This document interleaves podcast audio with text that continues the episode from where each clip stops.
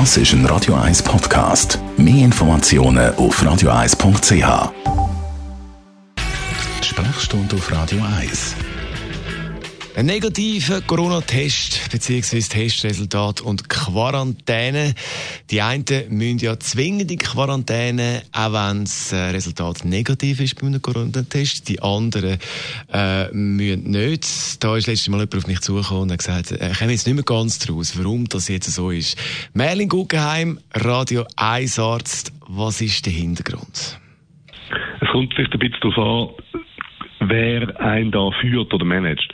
Wenn äh, Vertreter von einem Contact Tracing Team kommen und im Rahmen der Aufarbeitung von der Infektionskette feststellen, äh, dass man Kontakt hat mit jemandem, der einen positiven Corona-Test hat oder gar erkrankt ist, dann ist es möglich, dass man verpflichtet wird, sich in Quarantäne zu begeben bis die Zeit, wo der Virus könnte ausbrechen, vorbei ist. Und da hilft der erste negative Test gerade am Anfang nicht, weil die Erkrankung kann ja über ein paar Tage quasi brüten, bis sie dann ausbricht und nachweisbar ist.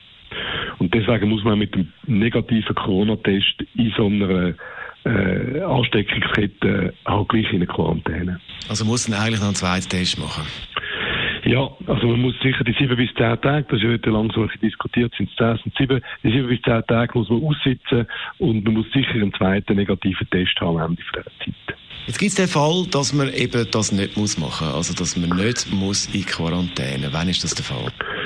Das ist, wenn man sich selber meldet, wenn man zum Beispiel hm, sagt, ich fühle mich nicht gut, ich habe ein Symptome, ich bin ein knüsselig und so weiter. Und man geht selber in ein Testzentrum von einem Spital zum Beispiel oder zu einem Doktor, der das anbietet in einer Praxis und hat einen negativen Test. Dann ist es einem selber überlassen, was man macht. Man kann dann sagen, oh ja, pff, theoretisch könnte das noch kommen in ein paar Tagen und kann sich selber isolieren. Man nennt es also Selbstisolation und nicht Quarantäne. Oder man kann das aber, und das machen, man ehrlich ist, die meisten Leute so, das zum Anlass nehmen und sagen, ich habe nichts, mir geht es gut, außer ein bisschen Knüssel. Und ähm, sobald ich mich wieder gut fühle, gehe ich wieder aus dem Haus. Was empfehlst du jetzt beim Arbeiten die Firmen, die natürlich nicht Schnelldruck machen und sagen, ja, hey, negativ, komm wieder arbeiten, macht das Sinn? Schwierige Frage. Also, ist, ist eine schwierige Frage. Unter Einhaltung von der üblichen äh, Schutzmaßnahmen ist das vertretbar, muss man es jetzt so sagen. Wenn man auf Nummer sicher gehen will, dann müssen wir wahrscheinlich auch den Leuten sagen, im Zweifelsfall bleibt bleib wenigstens sieben Tage weg und warte einen zweiten Test ab. Das Problem ist ja, dass die Leute, die sich das alles selber entscheiden, keinen zweiten Test machen müssen, der muss negativ sein.